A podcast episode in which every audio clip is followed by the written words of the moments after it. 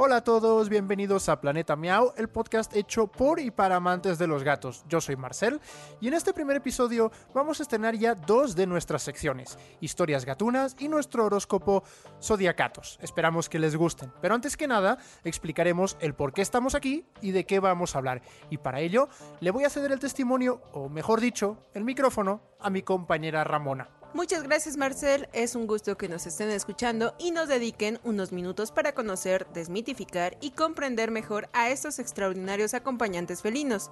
¿Cuál es la magia detrás de estos cautivadores seres? ¿Cómo funciona su mente y cuerpo? ¿Realmente quieren conquistarnos o solo desean recordarnos que hasta el animal mejor domesticado mantiene en su interior ese espíritu salvaje que siempre los llevará a explorar otros lugares? Estos y más detalles son los que descubriremos para ustedes en cada episodio de este podcast creado tanto para fanáticos de los gatos como para simples amantes de la libertad y la naturaleza animal. Sabemos que los gatos, además de las verdaderas estrellas de Internet, eso no lo discute nadie, son el segundo animal de compañía más popular del mundo, pero a diferencia de los perros, los gatos, por desgracia, viven envueltos de mitos y de prejuicios. En Planeta Miau queremos ayudar a desmontar esos mitos y esos prejuicios y que todos ustedes, y hasta nosotros, lo sepamos todo sobre ellos queremos demostrarles que un gato puede ser la mejor compañía del mundo, eso sí, si sabes entenderlos y tratarlos como los verdaderos dioses que son. Así es, y para ello contaremos con la participación de especialistas y expertos que han dedicado parte de su vida a conocer a estos gatunos. Y eso no es todo, también queremos conocer su opinión y que nos compartan las historias de sus mascotas para crear una comunidad más grande de personas conscientes en el cuidado animal. Por eso pueden encontrarnos a través de redes sociales como Planeta Miau en Facebook y Twitter, así como Planeta Miau-podcast en Instagram. Perfecto. Ahora que ya le dieron clic al botón me gusta de Facebook y nos siguieron en Instagram y en Twitter, quiero contarles que en Planeta Miau, además de aprender sobre los gatos como animales, también queremos aprender sobre cultura gatuna. Porque aquí desde luego, mm, no sé tú Ramona, pero creo que maestros no somos.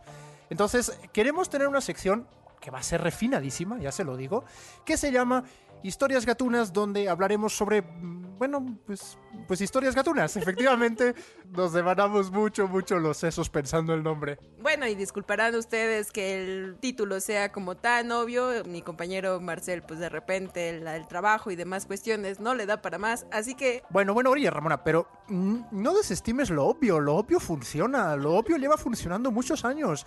No tenemos que reinventar la rueda, o en este caso reinventar el gato. Pero bueno, vamos ya directamente al grano y vamos a hablar de lo que habrá en este estreno de Historias Gatunas, que va a ser a lo grande, porque la mejor manera de hacerlo es hablar de la primera referencia que yo tuve en mi vida sobre los gatos, de aquellas primeras veces que un gato pues me hizo feliz, del gato naranja que llegó a mi vida décadas antes de que lo hiciera mi gatita Lila. Hablamos, como no, de Garfield, el gato que ama la lasaña y odia los lunes.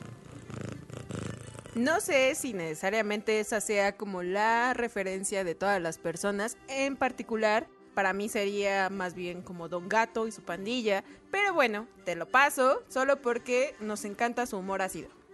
Bueno, sí, me, me, lo pasas, perdón, porque es mi sección y al final yo decido el contenido. Pero bueno, ya, ya, Quiero decir, para empezar, que lleva nada más y nada menos que 44 años publicándose ininterrumpidamente, aunque durante los dos primeros años, su creador, Jim Davis, que entonces tenía 31 años, llamó a la tira cómica simplemente John, el nombre del Karen macho, del dueño de Garfield, John Arbuckle. Y cuando en marzo de 1978 Jim Davis salió del Pendleton Times, un pequeño diario de Pendleton, Indiana, Estados Unidos, que por cierto sigue existiendo hoy en día, nació oficialmente Garfield cuando descubrí que Estados Unidos tuvo un presidente que se llamaba James Garfield, ya, hace años, ¿eh? no es que lo haya descubierto ahora preparando la sección, me morí de la risa. Pero resulta que la relación no es casual, no te lo pierdas. Jim Davis bautizó su creación gatuna Garfield en honor a su abuelo James Garfield Davis, que si hacemos cálculos, pues debió vivir a finales del siglo XIX. Pues resulta que, el abuelo de, que al abuelo de Jim Davis le llamaron James en honor al presidente Garfield, James Garfield. No, no le llamaron Garfield, lógicamente, porque pues ese era su apellido. Pero bueno, Ya no te voy a dejar intervenir otra vez. Déjame perseguir, por favor, porque ya estoy escuchando tus risas. En realidad, a Davis le costó sacar Garfield adelante. Mandó sus ideas a varios periódicos, pero todos la rechazaron hasta que logró que el United Feature Syndicate, un colectivo de, pues, de periódicos sindicados de Estados Unidos, la aceptara. Uno de esos diarios del sindicato, el Chicago Sun Tribune, retiró la tira al poco tiempo pero los lectores empezaron a protestar. Garfield ya empezaba a ser querido, a pesar de que en sus inicios su aspecto era bastante diferente a lo que conocemos ahora, era más rechoncho y gordo. Digo, sí, sigue siendo gordo, pero es que el Garfield que conocemos hoy además es redondito, de ojos grandes, proporcionado. Y si le preguntas a cualquier persona por la calle que conozca a Garfield, ¿qué es lo que recuerdas de Garfield? Probablemente lo que te dirá es que le gustaba la lasaña, ¿no? Pero bueno, pues hay más cosas que también son grandes pasiones humanas, como el dormir un montón de horas. Pero bueno, ya déjame seguir, por favor. La tira cómica fue un bombazo, un éxito inmediato. Tres años, de, por ejemplo, mira, para que veas, tres años después de debutar, uh, que se estrenó en solo 41 periódicos, uh, ya se publicaba en 1981 en 850 periódicos. Y no solo eso, sino que ya generó 15 millones de dólares en beneficios por, por, por mercadotecnia. Su éxito siguió creciendo y hoy en día se sigue publicando la tira cómica cada día. De hecho, de hecho, Garfield tiene el récord Guinness de ser la tira cómica que en más periódicos se publica con 2580. Además, vende entre 750 millones y mil millones de dólares, lo que en Estados Unidos llaman billones, pues, cada año en mercadotecnia.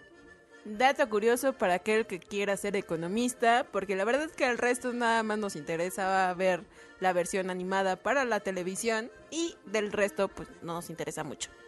Bueno, yo es por si alguno de nuestros oyentes se siente mal, si se ha gastado alguna vez dinero en algún producto de Garfield sabiendo el, el monstruoso imperio económico que ha ayudado a construir, no sé. ¿Qué quieres que te diga? a mí me gusta contar este tipo de datos. Pero bueno, la pasión de Garfield por la lasaña, por dormir todo el día y por molestar a Odie, el perro de John, y su odio hacia los lunes y las plantas ganó el corazón de los lectores, además, sobre todo, sobre todo por la lasaña, ¿de acuerdo? Pero bueno, lo que lo propulsó hacia el estrellato fue sin duda que sus tiras cómicas empezaron a recopilarse en tomos coleccionables. De hecho, mi madre debe tener en alguna caja en Barcelona alrededor de una treintena, quizás, de libros de tiras cómicas de Garfield. Luego llegó la serie de caricaturas, de, bueno, de dibujos animados, depende cómo le llamen en, en cada lado, que debutó en 1988. Y en 2004 se estrenó Garfield, la película. La verdad, Ramón, es que la película... Híjole, la película era muy mala. Mira, solo para que veas. Esto es lo que escribió la crítica que se publicó en el New York Times. Dice, que Garfield hable en el soberbio y arrastrado acento de Bill Murray es un pequeño consuelo como lo son algunos de los trucos de los animales. Wow, discúlpame, pero ahí no te puedes meter con Sir Bill Murray. Porque independientemente de Garfield, es uno de los iconos cinematográficos de la comedia estadounidense más importantes a nivel Hollywood. Así que no sé, un poquito de más respeto. No, no, no, si, si yo no tengo absolutamente ningún problema con Bill Murray, si, si todos sabemos que es un gran actor. De hecho, si yo entiendo bien la crítica que hace el New York Times, en realidad lo que dice es que la película básicamente solo se salva por algunas monerías de los gatos y por Bill Murray. O sea, lo que está diciendo es Bill Murray es de lo poco bueno de la película. Pero bueno, en cualquier caso, eh, más allá de si nos gustó más o menos, la realidad es que la película fue un auténtico éxito. Producirla costó 50 millones de dólares, pero es que en taquilla generó 200 millones.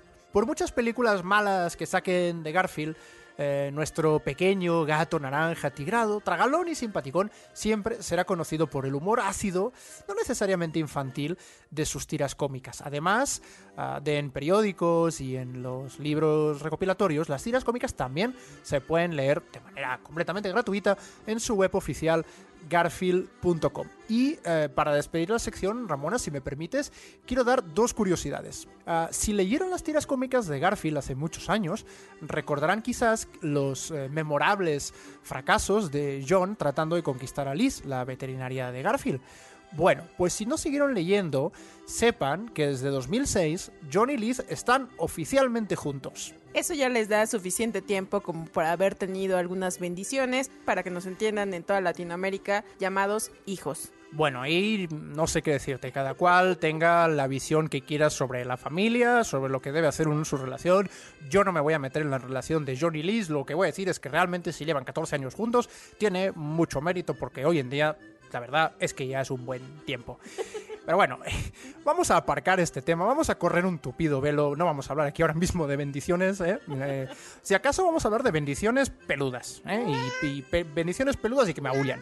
Ya para terminar, la segunda curiosidad que quería dar es que quien quiera comerse una pizza con la forma inconfundible de la cabeza sonriente de Garfield, que sepa que puede hacerlo en el restaurante Garfield Eats, que abrió en Dubai, Emiratos Árabes, en 2018. Así que bueno, pues mm, ya saben, quien quiera pues puede empezar ya a ir comprando un boleto para viajar a Dubai. No sé, eso me perturba un poco. Pensar en comer gatos es como ser parte de alguna comunidad que le gusta comer, no sé, animales domésticos. Así que es un tanto perturbador si lo piensas bien. En fin, a mí me genera cierta aversión la idea. Sí, Ramona, por favor. eh, Este es un podcast eh, familiar, entrañable, eh, tierno. No, no vamos a hablar de, de- estas cosas, por favor. o sea, pero ya, ya mejor vamos a ir terminando la sección. A desear que les haya gustado y vamos a despedirla. Hasta la próxima historia. Bueno, esperemos que para la próxima estemos hablando de otras historias de gatos que no sean precisamente comestibles para la comunidad que nos gusta vivir acompañados de estos seres maravillosos. Así que ahora pasaremos con otra sección. Sí, vale, vale. Te prometo que en la próxima sección de, de- la, la próxima historias gatunas no habrá nada de, comer gatos. Te lo prometo. A ver, ya que lo mencionaste, pues no descarto que algún día hablemos de algo, porque como dijimos, estamos aquí también para aprender de cultura gatuna y no, pues no siempre tiene que ser bueno, ¿no? Pero, pero es un tema que vamos a aparcar de momento, ¿vale? Es un tema que quedará algo arrinconado. Y bueno, hablando de arrinconar, voy a hacer a un lado al querido Marcel con todos sus comentarios sobre si se pueden comer o no los felinos. Y voy a pasar a la siguiente sección, que va más un poco de lo que decían nuestros antiguos griegos, que encontraron entre las estrellas algo que influía en las emociones y actitudes de las personas. Y por eso en Planeta Miau hemos descubierto que las bolas de pelo no son la única cosa que puede alterar a nuestros michis, sino que esas místicas energías que mueven a las constelaciones también los afectan. Por ello hemos preparado algo así como un horóscopo gatuno al que bautizamos Zodiacatos, un poquito más original que esas historias gatunas. Así que dile a tu gatico que ponga mucha atención porque podría conservar sus nueve vidas si sigue estos consejos. No, pues sí, este. Sí, ya, gracias por, por recordarme la falta de originalidad del nombre de mi sección, pero. Pues bueno, no, podemos, no todos podemos tener una mente brillante como tú, pero ya, por favor, deja de humillarme y prosigue con, con Zodiacatos. Y por ello, hoy me dirijo a cuatro de las razas más particulares de esta popular especie. Pongan mucha atención, mis meninos, porque lo siguiente puede serles de mucha utilidad. Comenzaremos con el parrandero siamés. Aunque tú no tienes de qué preocuparte por salir durante la cuarentena, debes considerar que otros animales también aprovechan para tomar un respiro de la humanidad, así que mantente alerta a quien te pueda salir al encuentro. Recuerda que tu humano ya tiene suficiente estrés con estar encerrado como para que te andes peleando en las azoteas o armando el mariachi en pocas palabras.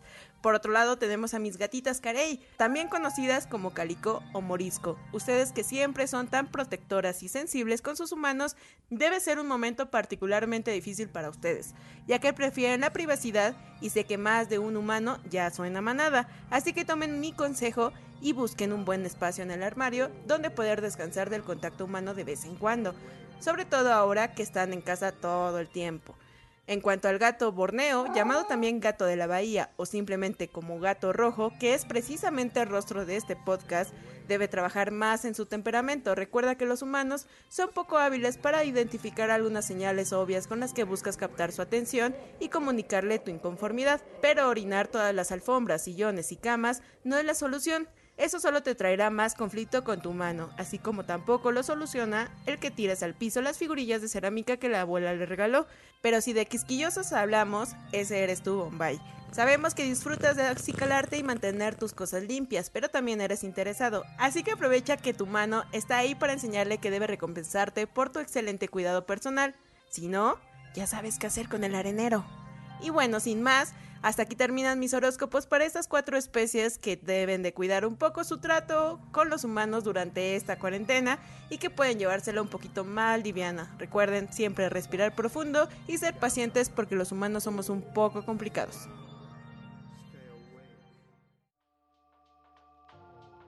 Oye, pues muchas gracias por la sección. Em, le voy a trasladar tus consejos a, a mi gatita Lila, que yo la verdad ni, ni sabía que puede ser gato de Borneo o gato rojo. Yo de hecho la veo más bien naranja. pero sí.